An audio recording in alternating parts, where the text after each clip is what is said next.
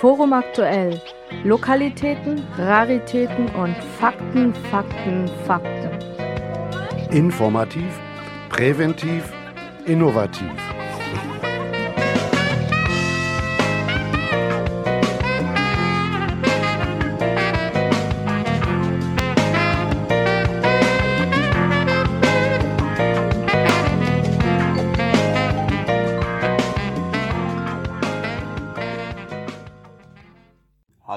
Zuhörerinnen und Zuhörer, herzlich willkommen bei Forum Aktuell. Wie jeden zweiten Montag ist heute wieder zwischen 19 und 20 Uhr das Münchner Forum auf Sendung hier auf LoRa 92.4 München oder auch als Podcast im Internet unter www.münchner-forum.de. Heute für Sie am Mikrofon Jonas Hamprecht. Das Münchner Forum setzt sich für eine gemeinwohlorientierte Stadtentwicklung ein. Wir stellen Fragen, suchen gemeinsam nach Antworten diskutieren neue Ideen und ungewöhnliche Wege. Wir tragen interessante sowie kontroverse Themen in und um München in die Öffentlichkeit und initiieren Dialoge. Um die Stadt voranzubringen, stoßen wir Projekte an, machen Verfahren transparent, bringen Akteurinnen unterschiedlicher gesellschaftlicher Gruppen zusammen und bieten so Raum für interdisziplinären Austausch und Information. Insofern verstehen wir uns als kritisch-konstruktive Begleitung der Münchner Stadtentwicklung. Und damit begrüße ich Sie, liebe ZuhörerInnen, ganz herzlich zu unserer heutigen Sendung, in der wir uns dem Thema der Barrierefreiheit im Wohnbereich widmen. Durch barrierefreies Wohnen wird Menschen ein selbstständiges und inklusives Leben ermöglicht, indem sie in einem Zuhause ohne Hindernisse leben können. Es wird auch für mehr Komfort und zusätzlich für mehr Sicherheit gesorgt. Neben eingeschränkter Bewegungsfähigkeit sind dabei unter anderem auch kognitive Einschränkungen sowie Seh- und Höreinschränkungen ein Thema. Um herauszufinden, was bei einer barrierefreien Umgestaltung im Wohnbereich zu beachten ist, welche Finanzierungs- und Fördermöglichkeiten es gibt und wie eine barrierefreie Musterwohnung aussehen kann, haben wir heute Angelika Russ und Maria Ostermeier vom Kompetenzzentrum Barrierefreies Wohnen in München-Riem zu Gast. Frau Russ ist Architektin und Gerontologin. Sie ist für die Bereichsleitung des Kompetenzzentrums Barrierefreies Wohnen zuständig. Frau Ostermeier ist Innenarchitektin und in der Fachstelle Wohnberatung in Bayern im Kompetenzzentrum tätig. Beide werden uns tiefere Einblicke in ihre Arbeit und das Thema barrierefreies Wohnen geben und uns ihren Ausstellungsraum im Kompetenzzentrum zu barrierefreien Wohnen vorstellen. Hallo und herzlich willkommen, Frau Russ und auch Frau Ostermeier. Schön, dass ich Sie als unsere heutigen Gesprächspartnerin bei Forum aktuell begrüßen darf und wir über das Thema barrierefreies Wohnen reden können.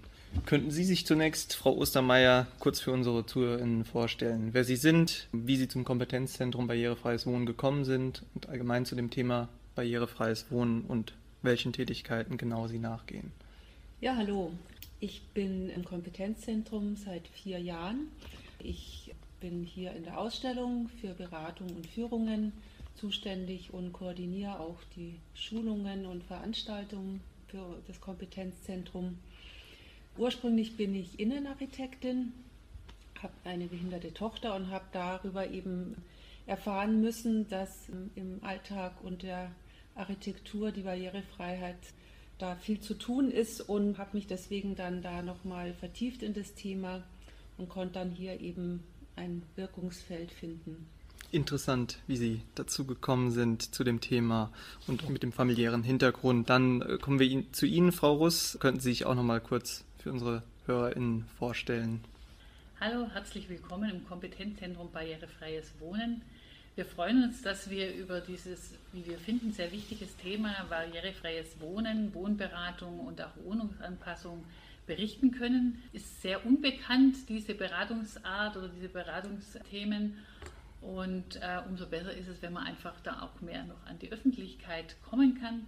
Mein Name ist Angelika Russ, ich bin hier die Bereichsleitung für das gesamte Kompetenzzentrum. Ich bin von der Grundprofession Architektin und bin auch so zur Wohnberatung gekommen und habe dann aus Interesse noch Gerontologie studiert, weil ich einfach gedacht habe, es braucht noch mehr Hintergrundwissen und ich das Thema sehr spannend fand. Und insgesamt bin ich jetzt hier in der Wohnberatung seit 2012, also über zehn Jahre. Auch ein sehr spannender Werdegang bei Ihnen. Ja, dann würde ich sagen, steigen wir direkt ein in das Thema barrierefreie Gestaltung im Wohnbereich. Und diese ist ja enorm wichtig für eine inklusive Gesellschaft. Zunächst, was bedeutet überhaupt barrierefreies Wohnen und was sind Anforderungen an Barrierefreiheit? Das ist natürlich ein sehr wichtiges Thema und auch sehr interessant. Und die Frage damit kann man natürlich grundsätzlich und sehr lange beantworten. Es gibt dazu viele Definitionen, auch Normen, Gesetze könnte man zitieren. Politisch ist es natürlich auch ein wichtiges Thema äh, von Inklusion, aber auch demografischer Wandel. Aber ich denke, da würden wir fast zu weit von unserem Thema heute wegkommen. Und es gibt ein Zitat von äh, Verena Bentele, das eigentlich, finde ich, es auf den Punkt bringt, die sagt, äh, Freiheit ist kein notwendiges Übel, sondern ein Vorteil für alle.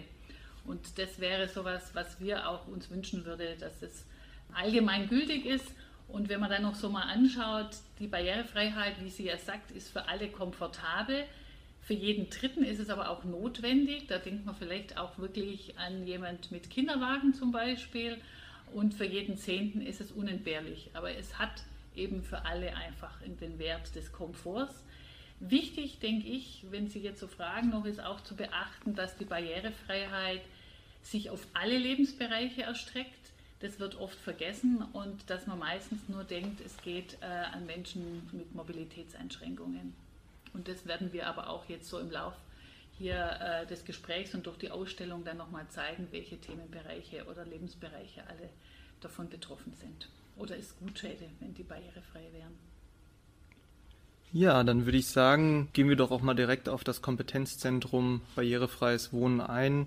Wie ist es überhaupt dazu gekommen, dass das Kompetenzzentrum Barrierefreies Wohnen entstanden ist? Und ja, was sind denn Aufgabenbereiche, Ziele und auch allgemein die Arbeitsweise des Kompetenzzentrums?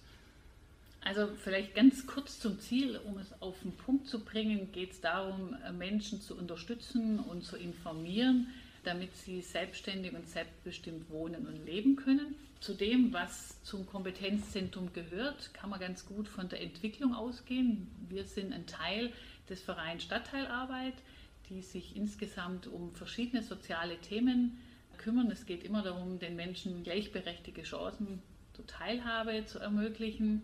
Das Kompetenzzentrum, wenn man es heute sieht, hat, ist sehr groß und hat viele verschiedene Bereiche, aber es hat sehr klein begonnen nämlich als Mietmodernisierung für fünf Wohnblöcke und ca. 900 Wohnungen. Das war 1987. 1989 hat es sich dann schon erweitert auf den Bereich Stadtteil Milbertshofen. Man hat damals auch viel mit Hilfsmitteln die ausgeliehen und ausprobiert. Also es war vielleicht noch mehr noch praktischer als jetzt von der Beratung vielleicht und hat dann festgestellt, dass es eigentlich auch häusliche Therapie braucht, um auch Hilfsmittel zu nutzen. Deswegen wurde 1997 dann äh, die häusliche Reha integriert in die Beratungsstelle Wohnen, wie es damals noch hieß. Heute heißt diese häusliche äh, Reha Ergotherapie Thea Mobil. Ist auch wesentlich größer als damals. Auch 97 ist dann diese Beratungsstelle in den Verein Stadtteilarbeit integriert worden. Und von Milbertshofen wurde es dann 2006 die Zuständigkeit nochmal erweitert auf die ganze Landeshauptstadt München und 2008 auf den Landkreis München dann nochmal erweitert. Das bedeutet, dass jetzt für, München, für die Wohnberatung oder für das Kompetenzzentrum in der Wohnberatung für 1,5 Millionen Menschen hier in der Landeshauptstadt und 350.000 Einwohner im Landkreis zuständig sind. 2010 kam dann wieder noch ein Baustein dazu, auch immer in diesem Thema selbstbestimmt wohnen. Es kamen die präventiven Hausbesuche dazu äh, als Projekt, wo es darum geht, welche Angebote für Senioren gibt es denn eigentlich in München. Es gibt sehr vieles, aber es ist auch ein Dschungel, in dem man sich verlieren kann, wenn man sich nicht auskennt. Und hier wird auch unterstützt diese erste Anbindung an bestimmte Stellen oder Unterstützungsangebote. Es wurde dann eben auch die Schulung und Fortbildung noch mehr in den Fokus gestellt. Es begann dann mit einem Zertifikat zum Beispiel, also was äh, längere Fortbildung 2010 ebenfalls, wo eben auch jetzt die Frau Ostermeier dann äh, tätig ist. Das war dann die Fachstelle äh, Wohnberatung in Bayern. Und 2020 sind wir dann hier jetzt in der Ausstellung, wo wir sitzen, äh, eingezogen. Da haben wir uns sehr darüber gefreut, dass wir endlich was haben, wo wir noch mehr zeigen können, wo man es ausprobieren kann, erleben kann. Das ist so das Wesentliche für die Ausstellung hier im Kompetenzzentrum. Und seit 2023 haben wir uns dann nochmal ein Stück erweitert um ein Projekt, um eine Homepage Digitale Wohnberatung Bayern. da sieht man so dieses gesamte Spektrum, das letztendlich immer dieses Ziel hat, wie kann man Menschen unterstützen, selbstbestimmt und selbstständig zu Hause wohnen zu bleiben. Wir im Prinzip bilden ein kleines Netzwerk in sich und sehen uns aber eben auch als Plattform insgesamt zu diesem Thema barrierefreies Wohnen. Gibt es denn ähnliche Zentren in München wie das Kompetenzzentrum barrierefreies Wohnen? Also ich glaube insgesamt ist dieses Kompetenzzentrum Bayern und auch deutschlandweit gibt es wenig Vergleichbares. Also in Hamburg gibt es zum Beispiel auch ein sehr großes. In München selber ist es so, dass die Aufteilung so ist, es gibt 32 Alten- und Servicezentren, die eine grundlegende Information haben, die durch uns auch geschult werden, was Wohnberatung bedeutet und in den Hilfsmitteln sich auch so grundlegend auskennen und die dann eben so eine kleine Beratung machen können oder auch erkennen, wenn sie dann uns weitergeben. Im Landkreis ist es so, dass da unterschiedliche Träger oder unterschiedliche Einrichtungen gibt für Alten- und Behindertenarbeit, die dann auch so ein bisschen Information haben, aber dann, wenn es wirklich in die Tiefe geht oder detaillierter wird, an uns weitergeben. Es gibt aber Wohnberatungsstellen bayernweit natürlich. Das sind nur meistens einfach kleinere äh, Stellen, die weniger Kapazitäten haben. Aber durch diese Homepage Digitale Wohnberatung Bayern soll eine Plattform geschaffen werden, dass eben die Möglichkeiten der Wohnberatungsangebote in Bayern deutlicher wird und äh, einfacher auffindbar wird, dass man da diese ganze Angebote auch gebündelt hat. Fördert dann auch die Vernetzung untereinander die wahrscheinlich. Die Vernetzung und auch die Professionalisierung. Man kann dann voneinander profitieren. Das heißt, vieles, was wir hier auch anbieten, können die anderen dann eventuell auch Infomaterial oder sowas kann man dann eben da auch ja, sich austauschen. Ja, dann würde ich sagen, kommen wir doch auch mal zu Ihrer eigentlichen Tätigkeit hier im Kompetenzzentrum und zwar der Wohnberatung und Wohnanpassung. Was für Vorteile bringt denn eine Umgestaltung des Wohnraums generell mit sich? Und hier auch direkt die Frage, wie finden bedürftige Menschen, die eine solche Anpassung im Wohnraum benötigen, überhaupt zu Ihnen? Wie erfahren Sie von Ihnen? Also Ziel und Vorteile sind letztendlich Erhalt, Förderung und Wiederherstellung von selbstständigen und selbstbestimmten Wohnen oder Leben durch Anpassung des Wohnraums an die individuellen Bedürfnisse. Also es geht wirklich darum zu schauen, was braucht der Mensch jetzt in dieser Wohnung. Also sehr individuell und ähm, damit eben der Wohnraum den Menschen unterstützt und nicht behindert. Die Badewanne ist ein ganz, glaube ich, einleuchtendes Beispiel. Der Mensch ist vielleicht dadurch behindert, weil er nicht mehr in die Badewanne kommt. Wenn die Badewanne nicht mehr da ist, eine bodengleiche Dusche, dann unterstützt die Wohnung letztendlich den Menschen in ihrer Selbstständigkeit. Ein spannendes Thema ist tatsächlich, wie finden die Menschen zu uns? Es ist die Wohnberatung ein eher unbekanntes Feld und es wird, glaube ich, auch oft sehr eng gesehen. Also man denkt bei Wohnberatung, glaube ich, ich weiß nicht, was Sie sich vorgestellt haben. Was man sich so vorstellt, ist immer der Treppenlift und der große Badumbau mit einer bodengleichen Dusche, die ich jetzt angesprochen habe. Aber es ist eben sehr viel mehr und deswegen ist es wichtig, dass wir auch Öffentlichkeitsarbeit machen, dass wir eben auch die Netzwerkarbeit machen, damit eben die Menschen von uns erfahren, auch durch Medien, Flyer, Internetrecherche, Mund-zu-Mund-Propaganda ist zum Beispiel auch ein ganz wichtiges Thema. Oft finden auch die Angehörigen äh, unser Angebot und animieren dann eben äh, die Betroffenen selber zu uns zu kommen. Wie kann man sich das dann genau in der Praxis jetzt vorstellen? Wie sieht das aus, so eine Beratung in der Durchführung äh, für eine Wohnanpassung? Jetzt an Sie, Frau Ostermeier. Mhm. Also jetzt mal konkret vom Ablauf. Äh, wir haben hier eine Zentrale, da ruft man an, schildert einfach seinen Bedarf und dann im Gespräch stellt man dann fest, ist es jemand, der wirklich einen konkreten, höheren Beratungsbedarf hat, der wird dann in die Beratungsstelle vermittelt. Und wenn jemand sagt, na, wir wollen einfach mal uns orientieren, wie schaut es denn aus mit dem Badausbau, da könnte man doch was machen, ähm, dann wird, werden sie meistens in die Ausstellung vermittelt und bekommen hier dann Termin. Dann schlägt die Familie hier auf oder wer auch immer und wir versuchen dann erstmal rauszukriegen, die Situation kennenzulernen, Gespür dafür zu kriegen, wie ist denn die Familienstruktur, wie ist die häusliche Umgebung, weil das spielt alles sehr eng zusammen. Ist jemand alleinstehend? Ist es, ist es ein Paar, was zusammenlebt? Hat man eine gute Hausgemeinschaft oder wie auch immer? Gibt es schon gewisse Pflegegrade oder Grad der Behinderung. Das spielt dann auch, ist auch wichtig, um wenn man dann an die Finanzierung denkt. Ähm, und natürlich spielt es dann auch eine Rolle, was überhaupt möglich ist ähm, an, an Finanzierungsmöglichkeiten und auch Beratung, weil ich muss da schon auch vorher ein bisschen selektieren, dass ich jetzt nicht was berate, was letztendlich unrealistisch ist. Und wenn man das dann so ein bisschen eingegrenzt hat und die Themen eingegrenzt hat, dann äh, stellt man halt die entsprechenden Bereiche in der Ausstellung vor und erklärt, wie das funktioniert oder was es für Möglichkeiten gibt.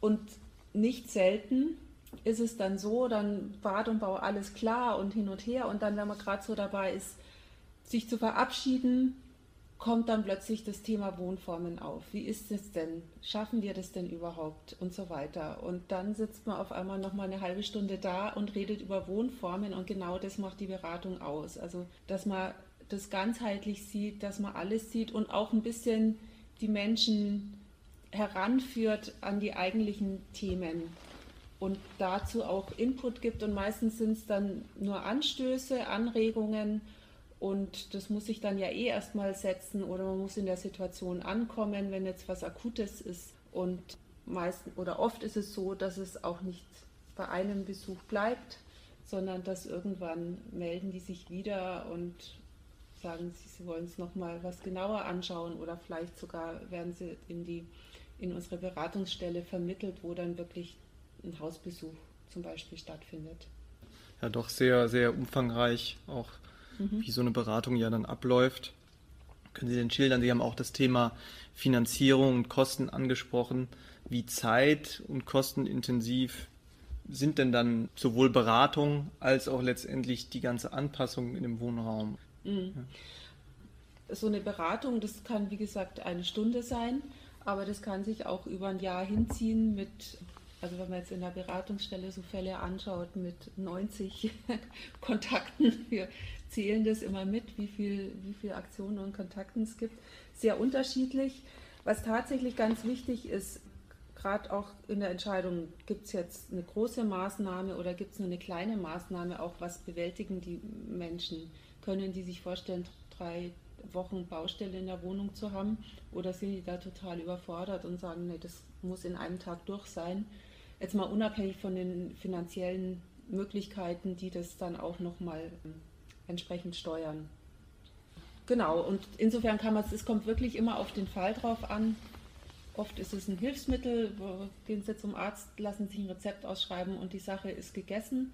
Oder es zieht sich halt über ein Jahr und bis dann vielleicht am Ende das Bad da ist. Oder vielleicht auch eben nur, doch nur ein Hilfsmittel weil man es dann sich doch nicht vorstellen konnte. Oder der Vermieter mich mitspielt oder ist ein interessanter Punkt, den Sie jetzt am Ende angesprochen haben. Das habe ich mich nämlich auch schon gefragt. Wie verhält sich denn so ein barrierefreier Umbau ähm, in Mietwohnungen? Also worauf muss da geachtet werden oder ist es überhaupt möglich? Wer bestimmt, ob Anpassungen gemacht werden dürfen? Welche rechtliche Grundlagen gibt es denn da auch dann für bedürftige Menschen, die eben auf so eine Wohnanpassung angewiesen wären?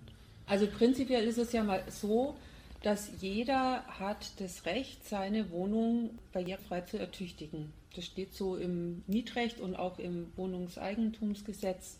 Aber natürlich muss der Mieter zustimmen. Er kann, ähm, er kann jetzt nicht unbedingt verwehren, dass es gemacht wird, aber er kann sagen, wie. Also was, worauf zu achten ist, natürlich gibt es Dinge wie Statik, Brandschutz, Baurechtliches, warum etwas vielleicht nicht sein kann, wenn die Rampe über den Gehweg geht. Und was aber eigentlich dann am Ende der große Dreh- und Angelpunkt ist, dass er verlangen kann, dass es rückgebaut wird. Und daran scheitert es dann oft, wenn er auf, darauf besteht, weil wenn man eh schon finanziell keine Möglichkeiten hat, ähm, dann auch noch den Rückbau zu zahlen oder wenn's, wenn man auszieht oder wer weiß, wie es sich dann entwickelt, geht meistens nicht, aber man kann natürlich mit dem Vermieter ins Gespräch gehen und sagen, hör mal zu, ich baue hier ein neues Bad ein, du musst nichts zahlen. Vielleicht kommen da die Förderungen ins Spiel. Es wird, ist eine Aufwertung von deiner Wohnung. Das ist doch eh zeitgemäß, dass man jetzt bodengleiche Dusche hat und, ähm, und den dafür gewinnen, dass er eigentlich einen Gewinn davon hat. Also hängt das auch wieder sehr individuell davon ab, wer ist der Vermieter, Vermieterin. Genau, ja. genau. Also sind immer individuelle Anforderungen, die, die quasi auf einen zukommen bei solchen Wohnumgestaltungsaktionen, sage ich jetzt mal. Ähm, ja, jetzt haben wir schon öfters das Thema Finanzierung, Förderung, diese Fragen schon angeschnitten.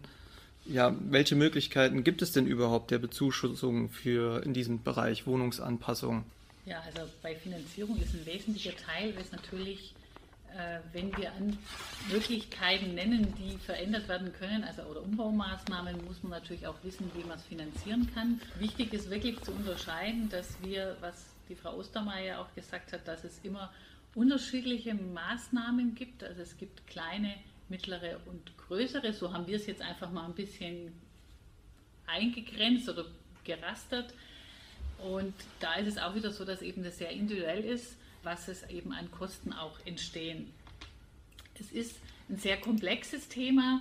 Ähm, ich würde jetzt versuchen, das ganz klar und einfach eigentlich zu bringen. Und wenn es dann wirklich äh, in die Tiefe geht und man auch individuell einfach dazu Fragen hat, dann ist es einfach immer sinnvoll, sich an die Wohnberatungsstelle zu wenden, damit man schauen kann, was passt jetzt wirklich in meiner individuellen Situation. Und wir unterstützen auch, wenn es notwendig ist, zum Beispiel bei der Antragstellung, weil das ist auch einfach Bürokratie. Wir haben es vorher gehabt, das gibt Hilfsmittel, die man natürlich dann relativ einfach finanzieren kann. Die Hilfsmittel wären dann über ähm, Rezept vom Arzt, also wie man das kennt von ähm, Krücken oder was man sonst einfach braucht, gibt es auch Hilfsmittel zum Beispiel im Bad. Das sind wirklich schnelle und kostengünstige Möglichkeiten, um die Situation im Bad zum Beispiel wieder sicherer zu gestalten. Das ist also eine relativ einfache Möglichkeit. Es gibt aber auch bei Finanzierung von Maßnahmen, wenn es um bauliche Maßnahmen geht, da muss man sagen, dass man ein bisschen unterscheiden muss. Einmal, wenn ich gesundheitliche Einschränkungen habe oder wenn man es präventiv äh, was umbaut, was ja eigentlich sehr sinnvoll wäre, was wir auch wichtig fänden, wenn es viel mehr gemacht wird. Bei gesundheitlichen Einschränkungen ist es so, dass man einmal, wenn man Pflegegrad hat, es gibt die wohnumfeldverbessernde Maßnahmen, eine Fördermaßnahme äh, bis zu 4000 Euro von der Pflegekasse.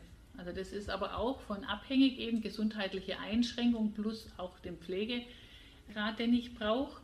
Dann gibt es aber auch eine landesweite Förderung, die bis zu 10.000 Euro äh, zur Verfügung stellt. Aber auch da ist es wichtig, es gibt immer bestimmte Voraussetzungen, die geprüft werden müssen. Das eine sind eben gesundheitliche Einschränkungen und das andere sind äh, dann auch Einkommensverhältnisse, die man prüfen muss da aber auch keine Angst zu haben, dass man jetzt sagt, naja, das werde ich eh nicht kriegen, weil ich ja nicht bedürftig bin. Also das ist wirklich so, dass die Grenzen jetzt nicht ganz niedrig angesetzt sind, sondern dass da wirklich äh, man schauen kann, dass viele doch in den Genuss sozusagen kommen können. Und dann gibt es natürlich noch kommunale Förderungen, das heißt, manche Gemeinden, Städte zum Beispiel bieten auch Förderungen nochmal an für diesen Umbau im Bestand, dass sie da einfach die unterstützen, weil man ja versucht schon dass eben Menschen erstens mal so lange wie möglich zu Hause wohnen bleiben wollen. Das ist der Wunsch. Und es ist natürlich politisch ambulant vor stationär auch einfach natürlich die günstigere Variante. Allerdings muss natürlich das Umfeld dazu stimmen. Was es gibt tatsächlich ist noch eine präventive Förderung. Die KfW-Bank fördert auch, und zwar mit dem Zuschuss und Kredit. Allerdings sind wir da, wären wir jetzt wahrscheinlich wieder bei der Politik. Diese Förderung wird mittlerweile sehr eingeschränkt ausgegeben. Also für 2024 sind zum Beispiel noch keine Mittel ähm, ausgegeben, wobei es immer angekündigt wird. Und letztes Jahr war es so, dass die Mittel nach sechs bis acht Wochen dann auch ausgeschöpft waren.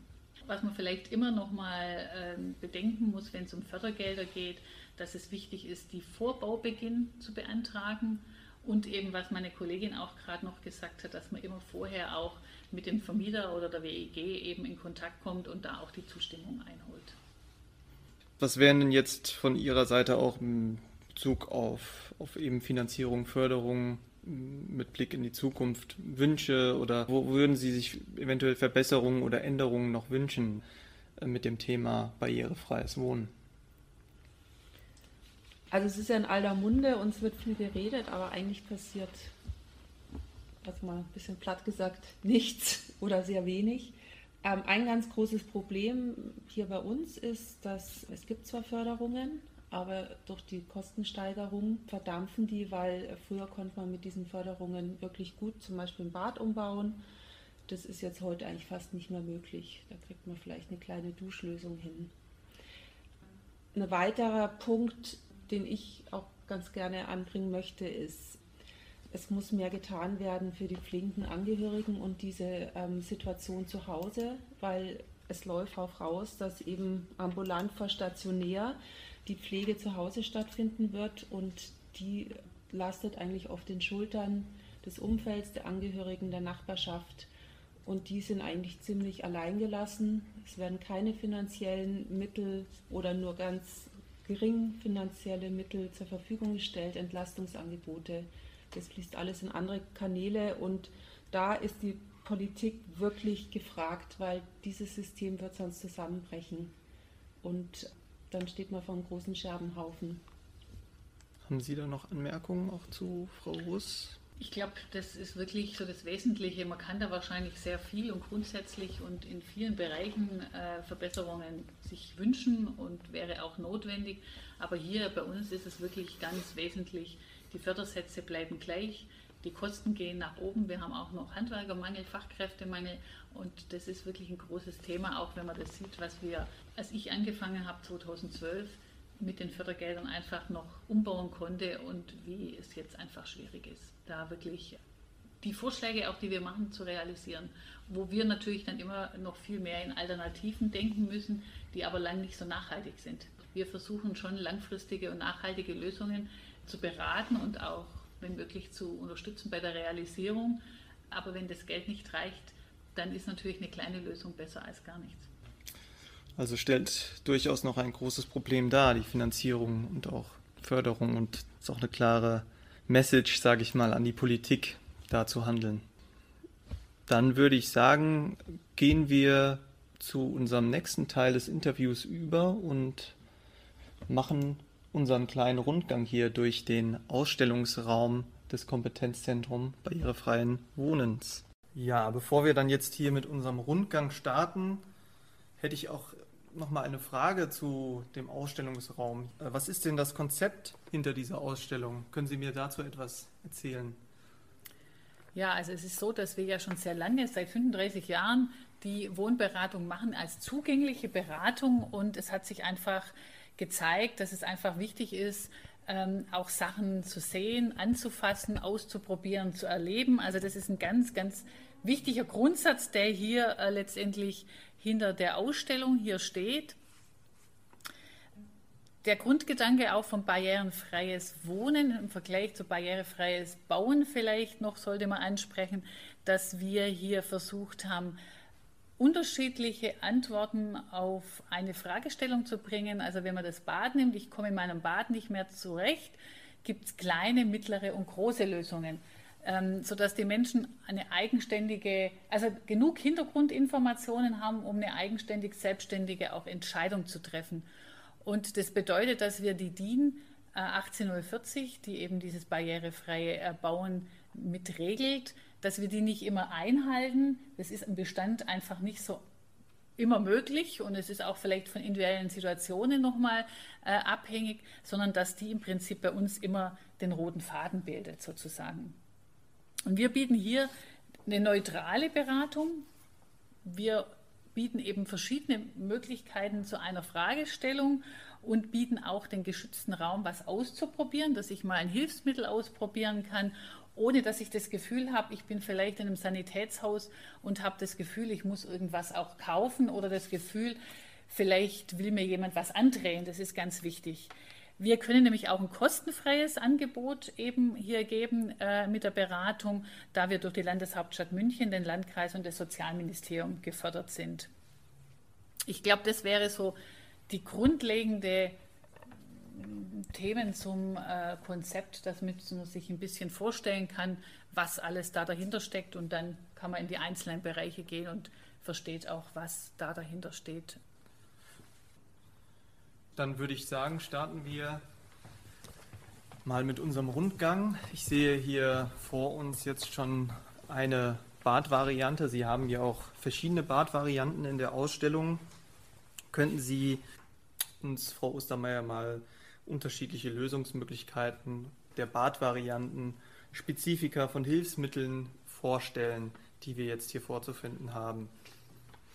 Ja, also nochmal vielleicht ganz kurz, damit Sie sich vorstellen können, was wir hier zeigen und sehen. Also wir haben hier eben diese drei Bäder in verschiedenen Größen, klein, mittel, groß. Das kleine Bad hat schwerpunktmäßig Hilfsmittel. Das mittlere Bad, da geht es um einen kleinen Umbau. Und das ähm, große Bad, das geht dann mehr in Richtung Komfort, dass Sie sich halt so ein bisschen orientieren können, wo wir uns bewegen. Fangen wir doch mit dem Hilfsmittelbad an. Hier sieht man gleich, ähm, da klackert es ganz schwer.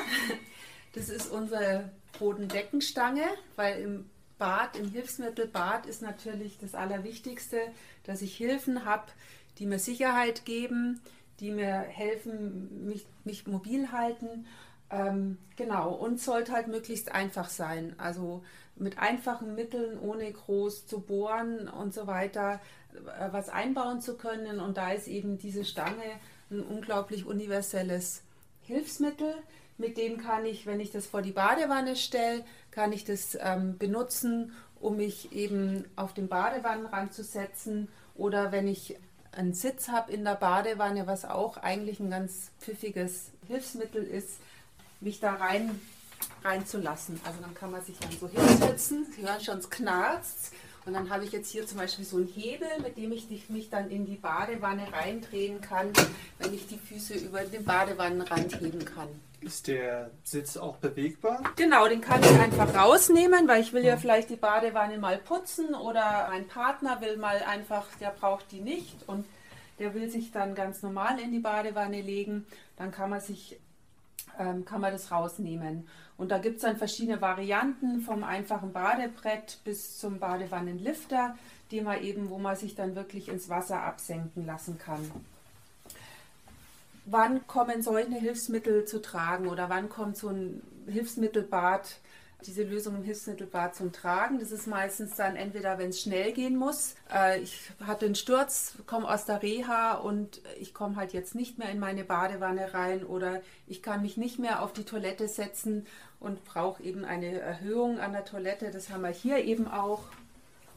Da wird einfach die Toilette um einige Zentimeter oder zehn Zentimeter erhöht, dass ich mir leichter tue aufzustehen und die hat dann so seitliche Griffe auch wo ich mich abstützen kann. Oder oft ist auch der Fall, dass man keine finanziellen Möglichkeiten hat, ähm, ein Bad umzubauen. Dann habe ich eigentlich auch keine andere Möglichkeit, als Hilfsmittel einzusetzen.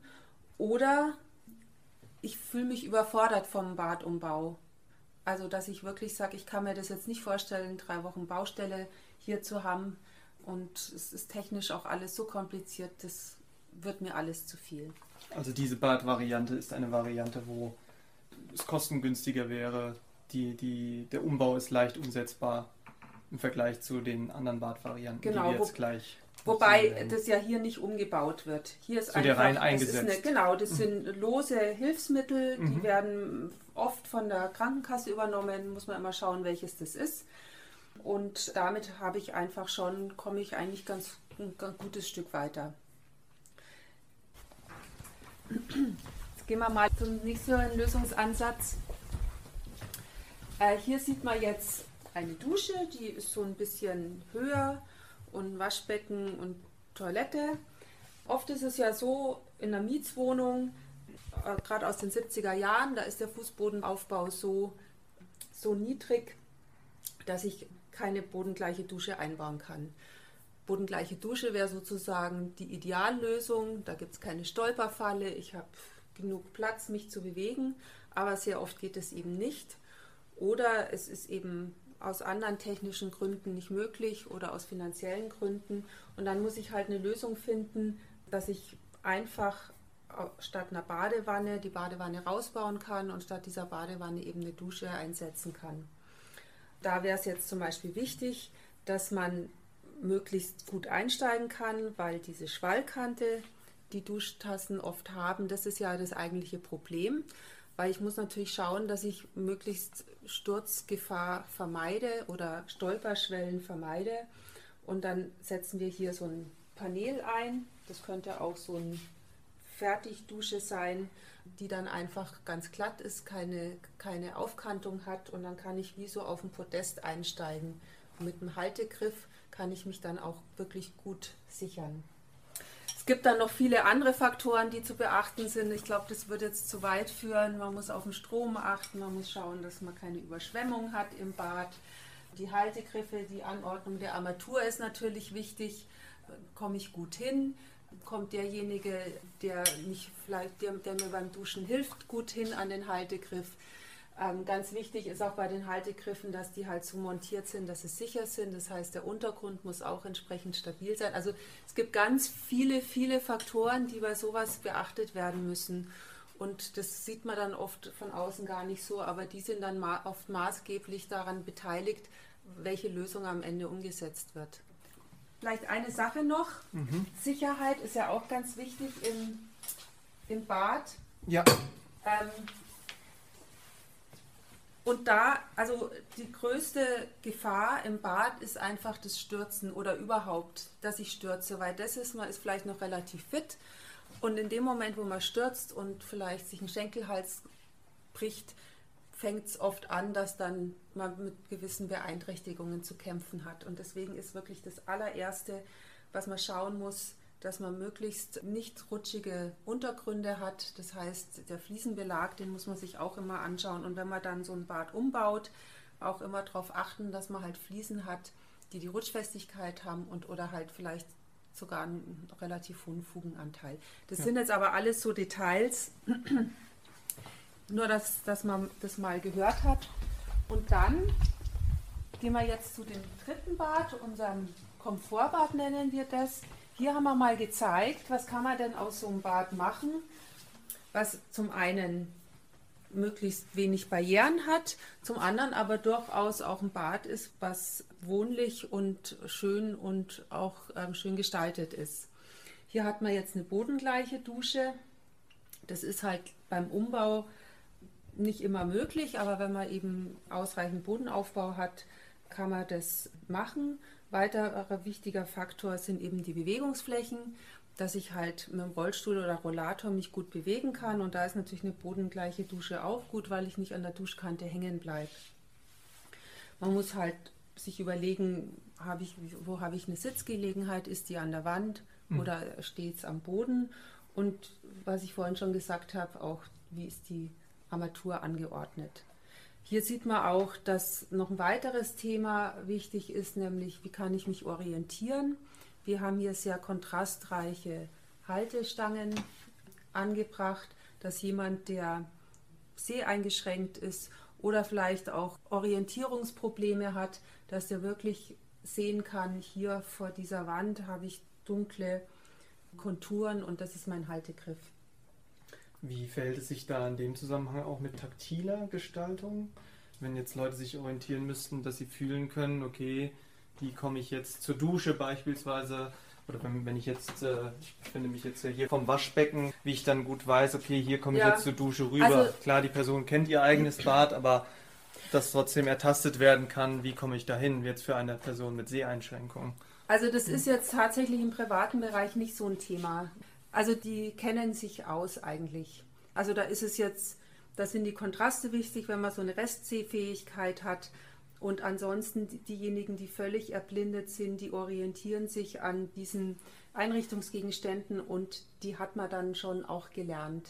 Na, viel wichtiger ist eben, dass man keine Stolperschwellen hat.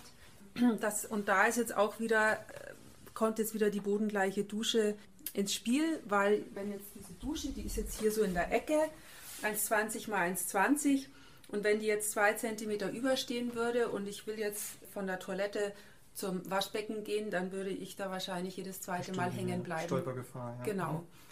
Oder bei Seheinschränkungen ist auch die Disziplin der Mitbewohner, dass die wirklich die Dinge da hinstellen, wo sie hingehören, dass derjenige sie dann wieder findet. Das sind dann, also gerade bei den Sehbehinderten oder die, die das schon länger sind, das ist viel wichtiger, diese organisatorischen Themen. oder eben bei den höher eingeschränkten, dass man großzügige Räume hat. Verstehe. Ja, dann würde ich sagen, gehen wir zu dem nächsten wichtigen Thema über, der ja auch Schwerpunkt Ihrer Ausstellung ist. Und zwar Schwellen und Stufen. Jetzt sehe ich hier eine Treppenstufe,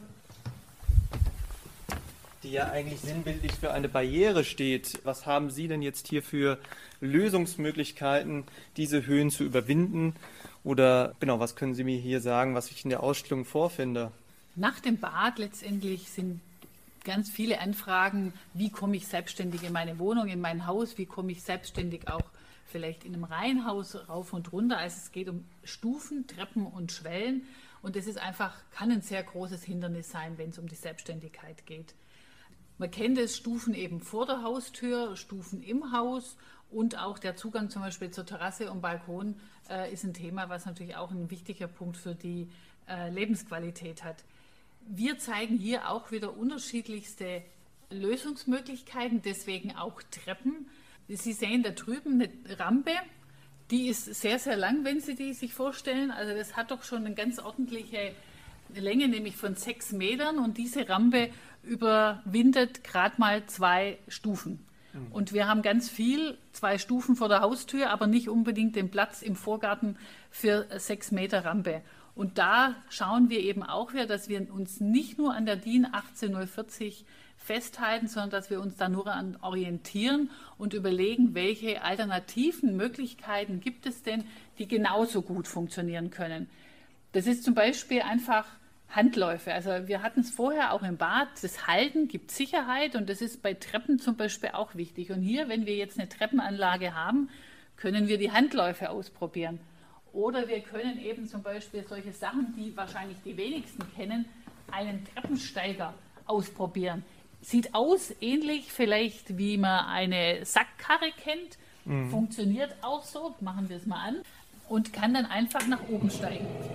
Und es sitzt jemand auf dem Sitz und ich bringe den so die Stufen zum Beispiel nach oben. Genauso geht es nach unten, dass ich einfach einen Knopf drücke und eben diesen Treppensteiger nach unten führe. Das ist sowas, was man hier einfach vielleicht überhaupt mal kennenlernt oder eben dann auch mal ausprobieren kann, dass man sagt, wie funktioniert es? Weil vom Foto her könnte man da, glaube ich, sich schwer was vorstellen, als wenn man es in echt sieht. Hier haben wir natürlich auch die Möglichkeit, noch mehr Technik, einen Treppenlift mal zu sehen oder auch mal auszuprobieren, mitzufahren, dass man sich hier hinsetzt der gibt dann einen Ton, dass er jetzt losfährt und dann geht es eben mit dem Treppenlift nach oben.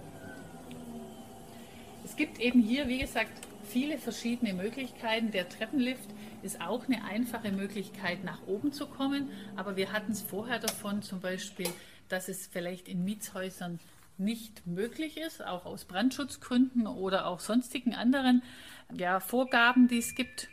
Moment, jetzt schimpft er, weil er nicht in der Ladestation ist. Lassen wir ihn zurückfahren. Das ist zum Beispiel dann, wenn ich sage, diese Möglichkeit mit dem Treppenlift ist nicht gegeben, dann wäre es dieser Treppensteiger, den wir uns vorher angeschaut haben.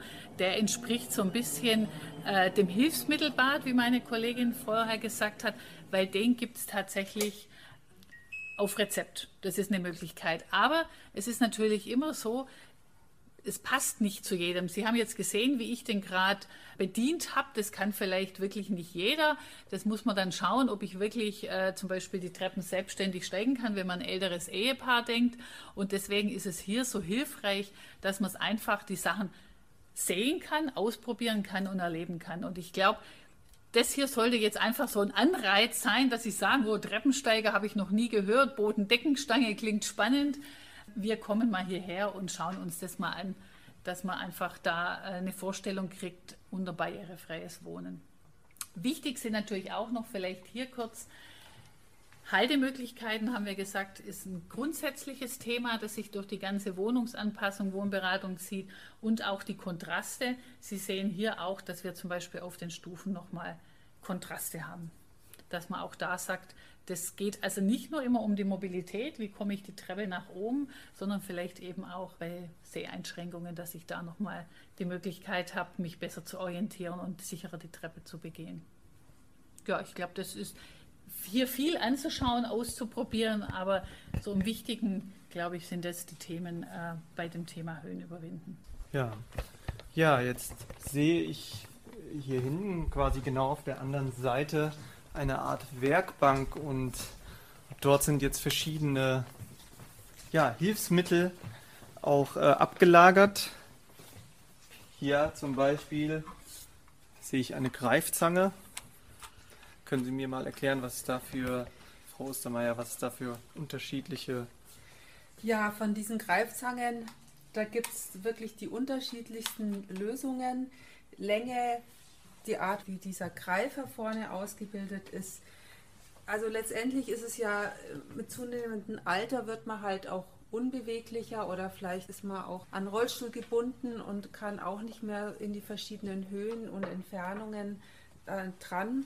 Und da sind diese Greifzangen einfach unglaublich tolle Helfer und ich kann auch mit diesen kleinen Mitteln möglichst lange selbstständig in der Wohnung leben und ohne fremde Hilfe. Das ist letztendlich auch das Ziel von diesen von all diesen Hilfsmitteln, dass ich selbstständig sei dass ich nicht mehr so beweglich bin, dass ich halbseitig gelähmt bin, dass ich nicht mehr, ähm, dass ich auf einen Rollstuhl angewiesen bin, dass ich keine Kraft mehr in den Fingern habe oder die Feinmotorik nicht mehr stimmt. Da gibt es wirklich ein Riesenangebot an Hilfsmitteln, an Bestecken, an hier haben wir ein Sieht aus wie ein Rasierer. Ja, und hört sich auch so. Ja. Genau, das ist ein Öffner für eine, für eine Flasche, also eine Sprudelflasche, wo einem ja auch oft die Kraft fehlt oder vielleicht kann ich diese Drehung nicht mehr ausführen.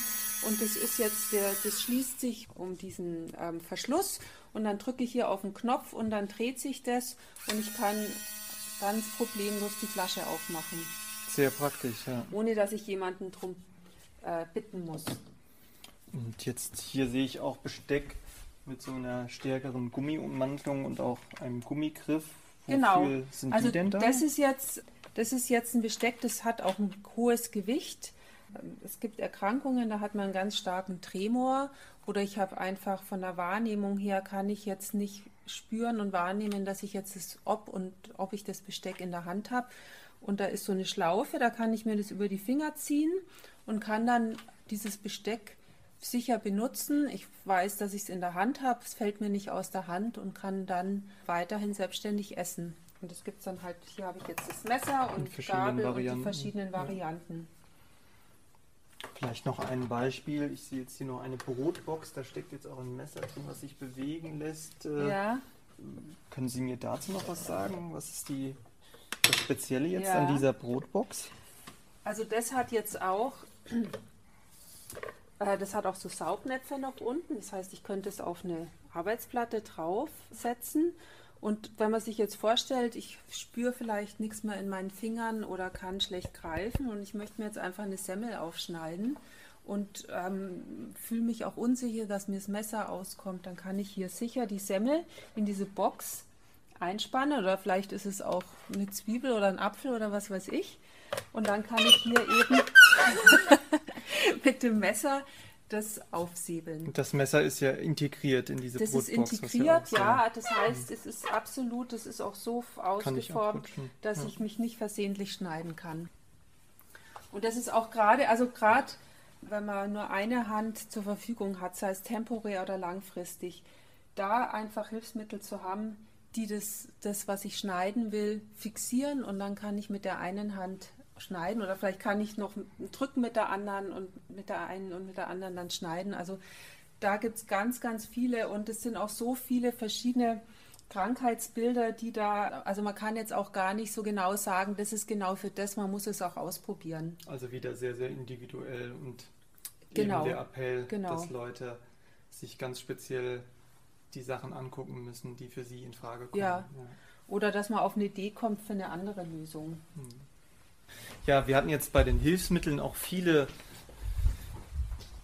Utensilien, sage ich mal, dabei, die in der Küche auch benötigt werden, was ja auch noch ein sehr wichtiger Wohnbereich ist. Und ähm, jetzt gehen wir hier gerade auch auf eine Musterküche der Barrierefreiheit, die Sie hier in der Ausstellung haben, zu.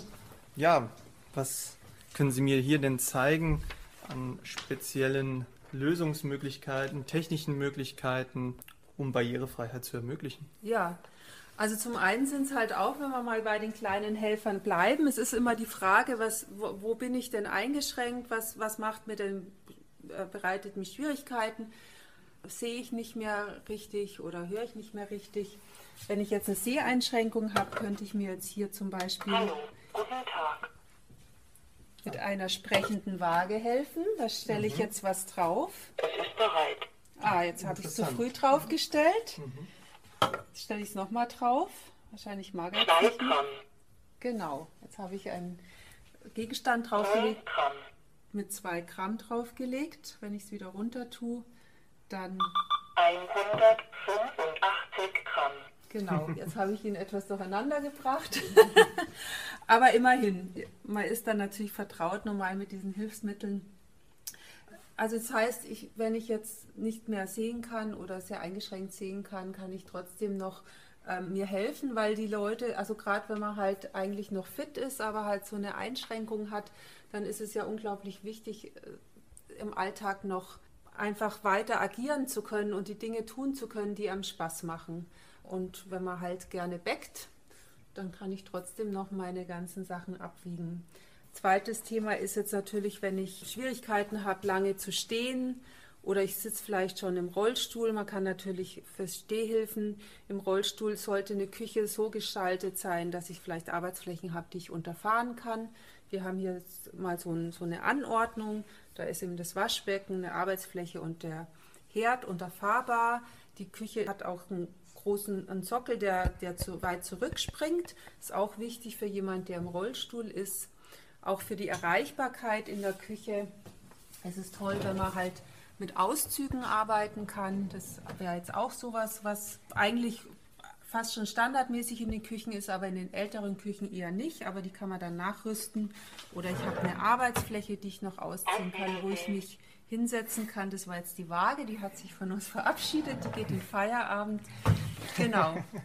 Und dann ist natürlich ganz großes Thema in der Küche, was ist, wenn ich vergesslich werde und vielleicht nicht mehr so die Orientierung habe und ich habe was auf dem Herd stehen. Da fragen dann vor allem die Angehörigen, gibt es denn da nicht was? Und da gibt es tatsächlich etwas, das nennt sich Herdwächter. Das ist ein kleiner Sensor, der wird über, dem, über der Herdplatte, ja, zum Beispiel hier in der Abzugshaube, aber der kann auch hier an der Wand angebracht werden.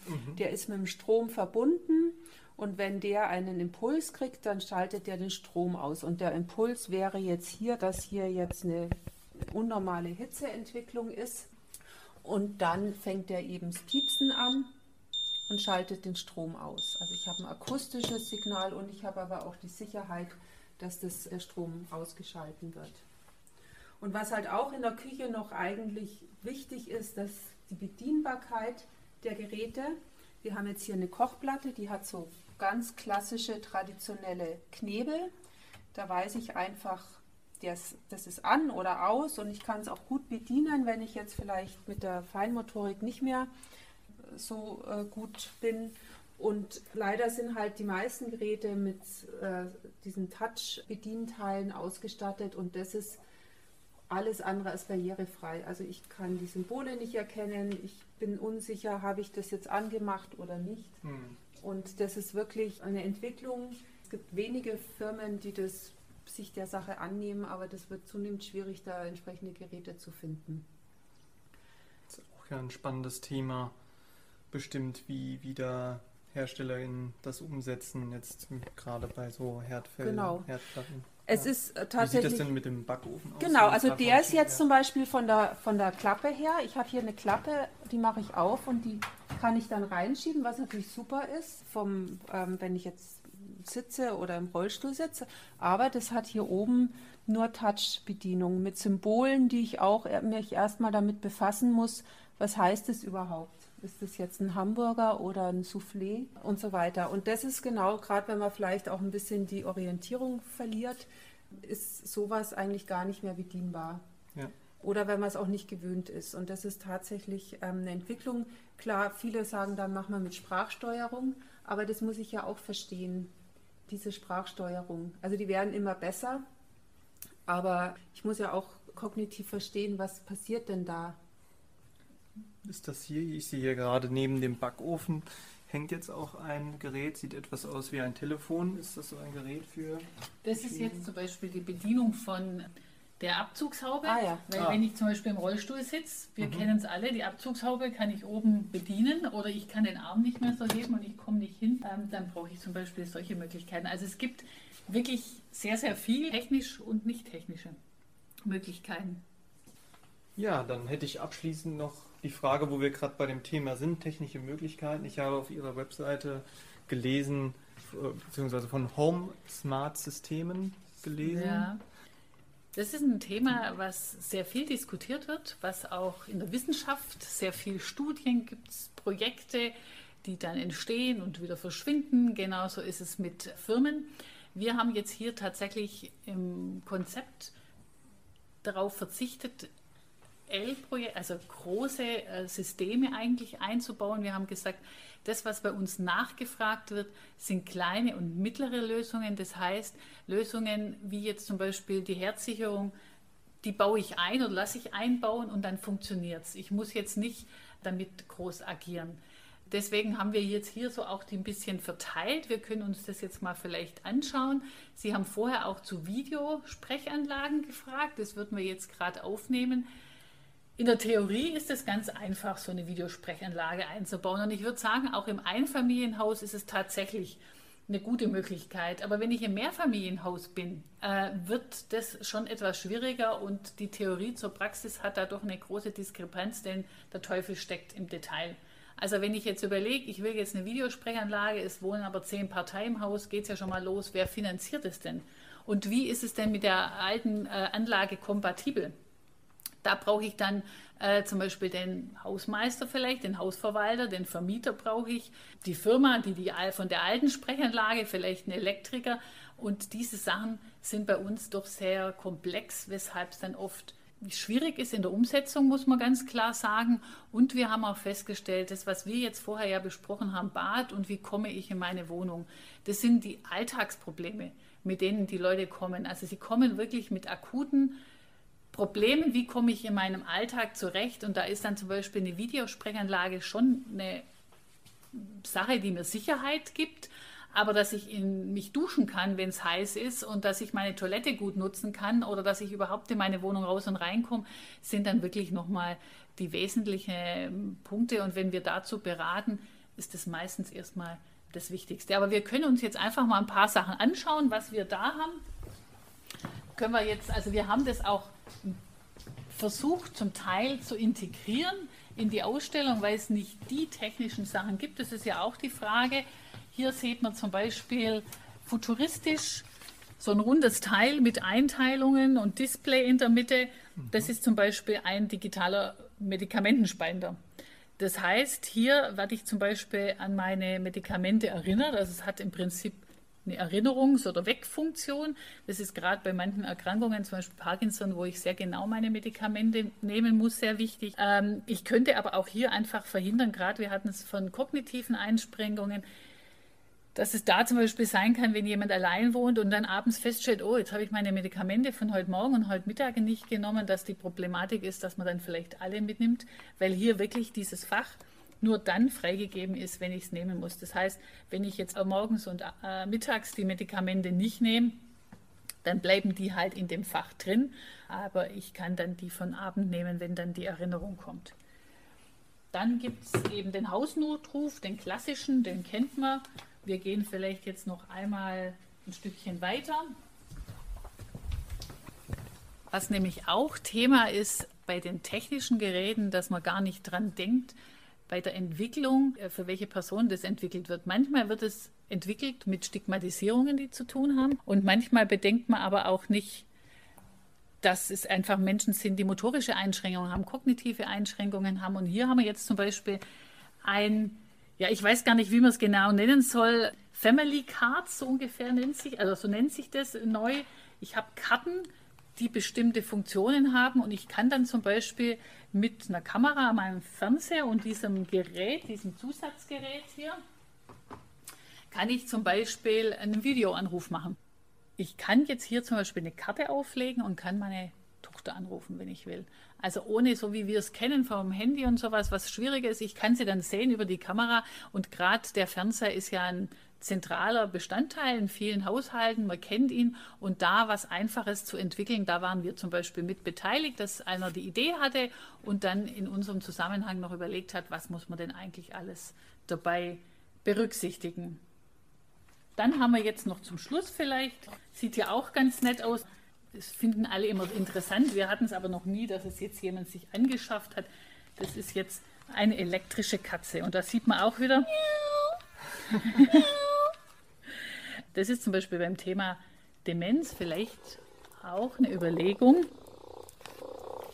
Jetzt muss ich sie dann auch wieder ausschalten. Aber auch da ist es wichtig, dass man eigentlich berät, weil natürlich auch sowas jetzt niemand ruhig stellen kann, sollte, dass man auch sagt, was bedeutet denn das für einen Mensch, der eben kognitiv vielleicht das nicht mehr so wahrnehmen kann, weil sie sich ja doch anders anfühlt. Also Technik, es braucht schon auch äh, viel Beratung. Und vieles, was wir jetzt hier gezeigt haben, ist natürlich so, dass man es sich einfach anschauen sollte, anschauen äh, kann hier auch, wenn man einen Termin macht.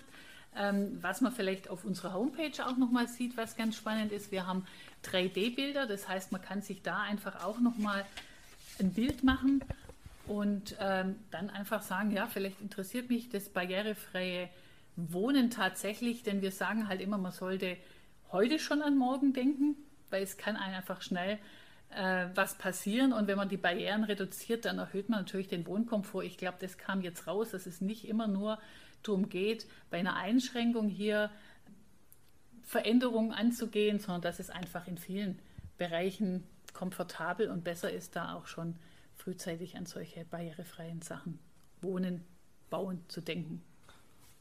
Ja, dann danke dafür und auch an Sie beide jetzt zum Schluss.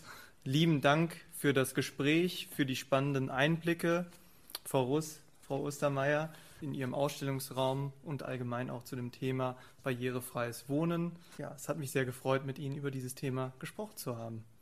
Danke auch von ja, uns. Danke schön.